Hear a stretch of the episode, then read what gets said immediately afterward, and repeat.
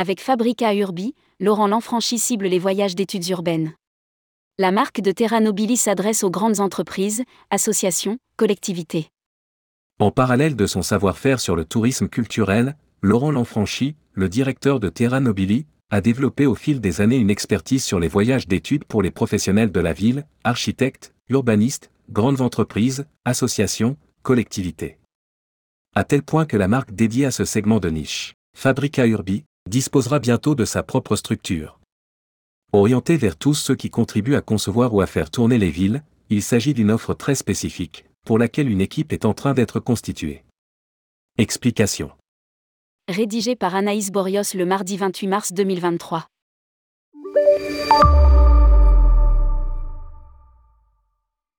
Terra Nobili devrait renouer, plus ou moins, avec l'équilibre financier en 2022. Après trois ans de crise liée à la pandémie de Covid-19, le groupe dirigé par Laurent Lanfranchi remonte doucement la pente et compte réembaucher du personnel. On ne peut pas toujours faire plus avec moins. Nous étions une vingtaine en 2019, nous sommes 15 à présent. Commente le directeur. Les salariés sont répartis sur les trois agences Terra Nobili, Strasbourg, Océanide, Montpellier, et Histoire et Voyage, Lausanne en Suisse, tandis que l'agence de Nice a été fermée durant la pandémie. Si le bilan comptable n'est pas encore finalisé, l'année 2022 aura été une année euphorisante pour le groupe, spécialiste du tourisme culturel, malgré des conditions d'exercice compliquées. La conjoncture Omicron plus guerre en Ukraine nous a coûté le premier trimestre 2022, car la moitié de notre chiffre d'affaires prévisionnel pour l'année portait sur les pays de l'Est, à l'exception de la Russie, notamment la Pologne, la Suède, les pays baltes. Nous avons eu beaucoup de demandes de report, plus que des annulations, mais tout de même, nous avons perdu beaucoup de temps. Des clients ont annulé un voyage à Bruxelles parce que le siège l'OTAN s'y trouve, d'autres clients ont annulé leur séjour en Bourgogne parce qu'ils préféraient être chez eux en cas de Troisième Guerre mondiale. Se remémore Laurent Lanfranchi. Sans ces événements, le groupe serait pratiquement revenu au niveau d'activité de 2019. Une gestion complexe de l'offre en 2022. Dès le mois d'avril 2022, et presque sans transition, Terra Nobili a connu un redémarrage sur les chapeaux de roue qui a sauvé la fin de l'année, mais s'est accompagné de nombreuses difficultés, explosion des ventes de dernière minute, manque de personnel, impact des grèves du secteur aérien durant l'été, qui a coûté à l'agence environ 50 000 euros. Nous avons réussi à récupérer une part substantielle des prestations que nous avions déjà payées. Sans cette souplesse, si nos partenaires avaient appliqué les contrats à la lettre, nous aurions perdu 250 000 euros. Se souvient Laurent Lanfranchi. Autre problème récurrent depuis un an, l'Europe est coupée en deux, explique le directeur de Terra Nobili. Avec d'un côté des destinations très, voire trop prisées, comme l'Italie, l'Espagne, le Portugal ou la Grèce où il est très compliqué de trouver des disponibilités, et de l'autre, des destinations avec des dispos mais où personne ne veut aller, comme la Pologne, la Hongrie, les pays baltes. Alors même si la reprise est importante depuis avril 2022, la situation est très anormale, du fait de ces inégalités entre les différents marchés régionaux. Si les réceptifs siciliens ont réussi à effacer les pertes de 2020, en Europe de l'Est, les professionnels ne savent pas comment ils vont s'en sortir. Pour notre part, cette situation a complexifié notre gestion de l'offre. Saisir les nouvelles opportunités.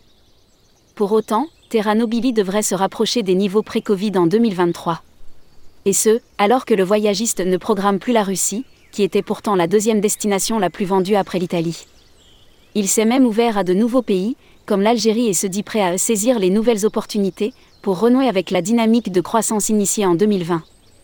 Nous avions à l'époque planifié l'ouverture d'une nouvelle agence et si nous devons en ouvrir une, ce sera à Paris. Par ailleurs, nous sommes en discussion avec des investisseurs potentiels qui nous permettront de reprendre le cours des choses et d'accélérer notre développement. Ajoute Laurent Lanfranchi. En parlant d'opportunités, le projet Storia Mundi, né durant la pandémie, continue sur sa lancée. C'est devenu une activité à part entière, portée par une structure spécifique, qui reste dans notre univers de la culture, de l'histoire et de l'histoire de l'art. Nous faisons voyager les gens autrement, par visioconférence et la marque a su trouver son public, avec près de 90 000 followers sur notre page Facebook. Nous fonctionnons sous forme d'abonnement ou de vente à l'unité et disposons de quelques 600 conférences désormais, mais surtout d'une communauté très engagée.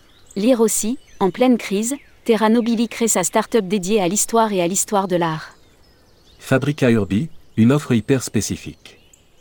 Mais la nouveauté 2023, c'est la création prochaine d'une structure ad hoc pour la marque Fabrica Urbi, dédiée au voyage d'études urbaines. J'ai atterri dans ce milieu un peu par hasard, au moment de la création de Terra Nobili, il y a une quinzaine d'années. Mon premier client était la Lyonnaise des Eaux, aujourd'hui Suez Environnement. Un de leurs départements cherchait à organiser un voyage d'études à Berlin sur la question de la ville durable. Sur les 3 à 4 concurrents en lice, j'ai remporté le dossier et cette approche m'a énormément intéressé. Satisfait du voyage, les clients m'ont commandé un deuxième voyage et puis, grâce aux clients et aux bouches à oreille, nous faisons chaque année quelques voyages de plus. Jusqu'au Covid, cette activité se développait toute seule. Elle est tombée dans les limbes durant trois ans, et aujourd'hui nous pouvons enfin la relancer. Grâce à l'expertise acquise, Laurent Lanfranchi est en train de constituer une petite équipe dédiée à cette offre hyper spécifique.